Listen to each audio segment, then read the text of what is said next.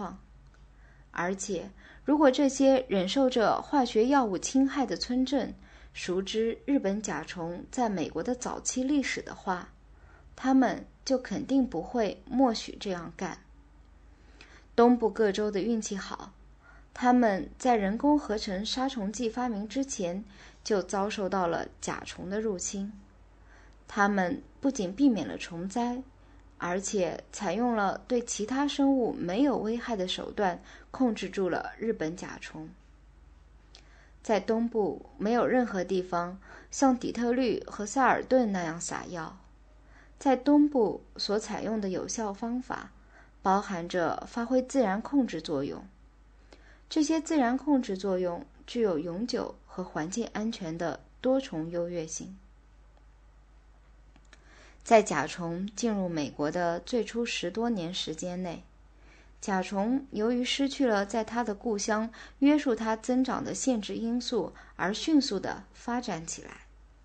但是，到了1945年，在甲虫蔓延所及的大部分区域，它已变成一种不大重要的害虫了。这主要是由于从远东进口而来的寄生虫。和使甲虫机体致命的疾病作用的结果。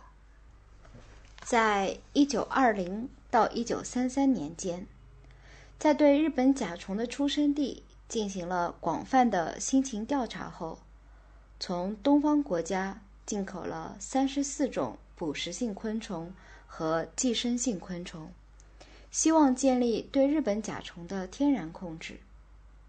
其中有五种。已在美国东部定居。最有效和分布最广的是来自朝鲜和中国的一种寄生性黄蜂。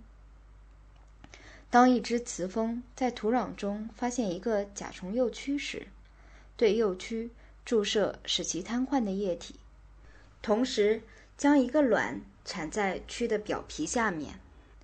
蜂卵孵成了幼虫。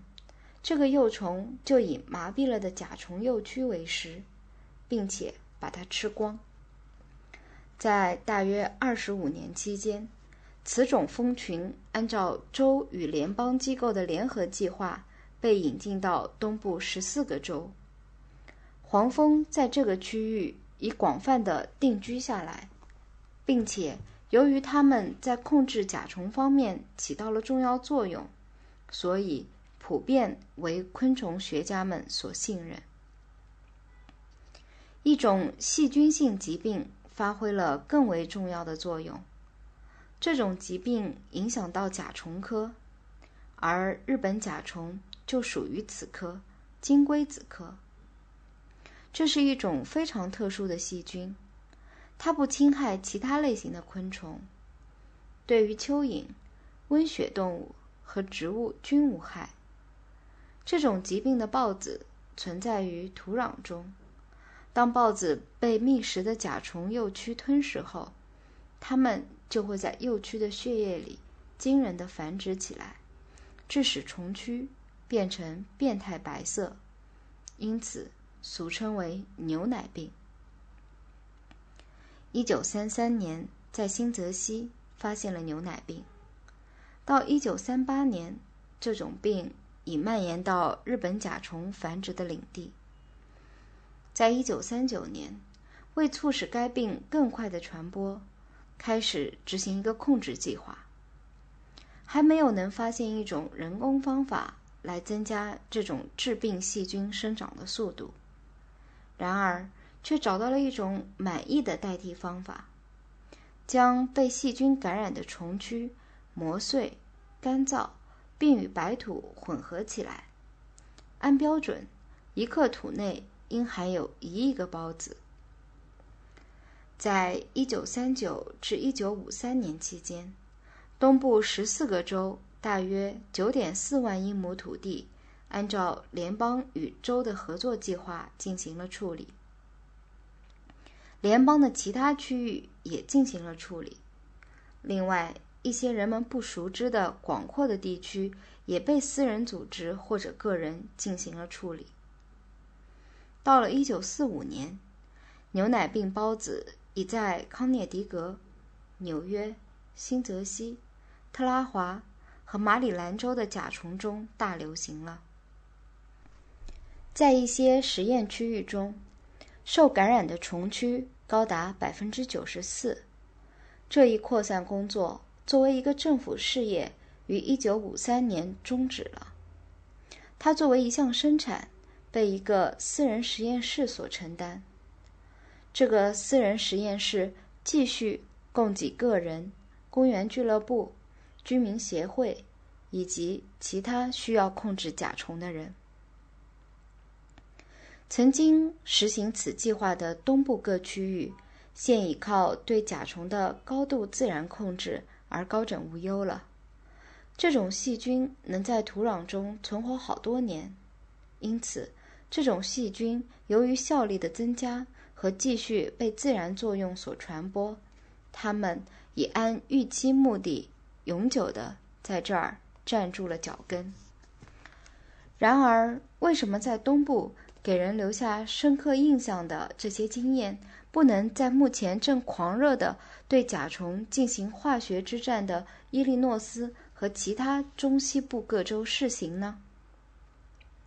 有人告诉我们，用牛奶病孢子进行接种太昂贵了。然而，在四十年代东部十四个州，并没有人发现这一点。而且，这一太昂贵的评价是根据什么计算方法而得到的呢？显然。不是根据如同萨尔顿的喷洒计划所造成的那种全面毁灭的真正代价估计的。这个评价同样未考虑这一事实：用孢子接种仅需一次就行，第一次费用也是唯一的费用。也有人告诉我们，牛奶病孢子不能在甲虫分布较少的区域使用。因为只有在土壤中已经有大量甲虫幼居存在的地方，牛奶病孢子才能定居。像对那些支持喷药的声明一样，对这种说法也值得打个问号。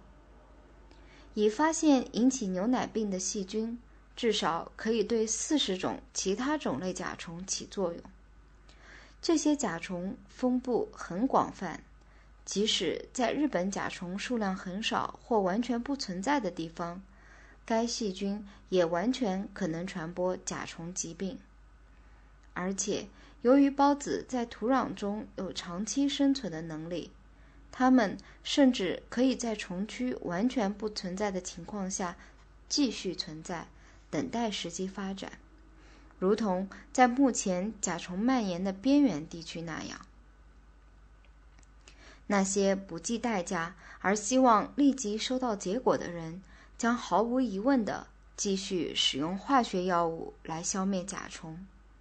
同样，有一些人倾心于那些名牌商品，他们愿意反复操作和花钱，以使化学药物控制昆虫的工作长存。另一方面，那些愿意等待一两个季度而获得一个完满结果的人，将转向牛奶病。他们将会得到一个对甲虫的彻底控制，但这个控制将不会随时间流逝而失效。一个广泛的研究计划正在伊利诺斯州博奥利亚的美国农业部实验室中进行。该计划的目的。是想找出一种人工培养牛奶病细菌的方法，这将大大降低它的造价，并将促进它更广泛的使用。经过数年工作，现在已有一些成果报道。当这个突破完全实现时，可能一些理智和远景将使我们能更好地对付日本甲虫。这些甲虫在它们极端猖獗时，一直是中西部化学控制计划的噩梦。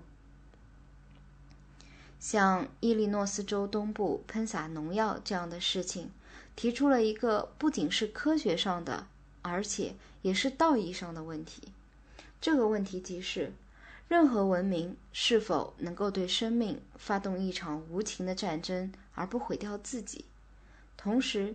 也不失去文明的应有尊严。这些杀虫剂不具有选择性的毒效，即它们不能专一的杀死那种我们希望除去的一个特定种类昆虫。每种杀虫剂之所以被使用，只是基于一个很简单的原因，即它是一种致死毒物，因此它就毒害了所有与之接触的生命。一些家庭驯养的可爱的猫，农民的耕牛。田野里的兔子和高空飞翔的云雀，这些生物对人是没有任何害处的。实际上，正是由于这些生物及其伙伴们的存在，才使人类的生活更为丰富多彩。然而，人们却用突然的和令人毛骨悚然的死亡来酬谢他们。在萨尔顿的科学观察者们。描述了一个垂死的百灵鸟的症状。它侧躺着，显然已失去肌肉的协调能力，也不能飞动或站立。但它不停地拍打着它的翅膀，并紧紧收缩起它的爪子。它张着嘴，吃力地呼吸着。更为可怜的是，快要死去的田鼠默默无言的景况。它表现出了快要死的特征，背已经弯下了，握紧的前爪抽缩在胸前，它的头和脖子往外伸着，它的嘴里常含有脏东西，使人们想象到这个奄奄一息的小动物曾经怎样的啃着地面。由于竟能默认对活生生的生命采取这样使其受害的行动，作为人类。我们中间有哪一个不曾降低我们做人的身份呢？家常读书之作，感谢您的收听。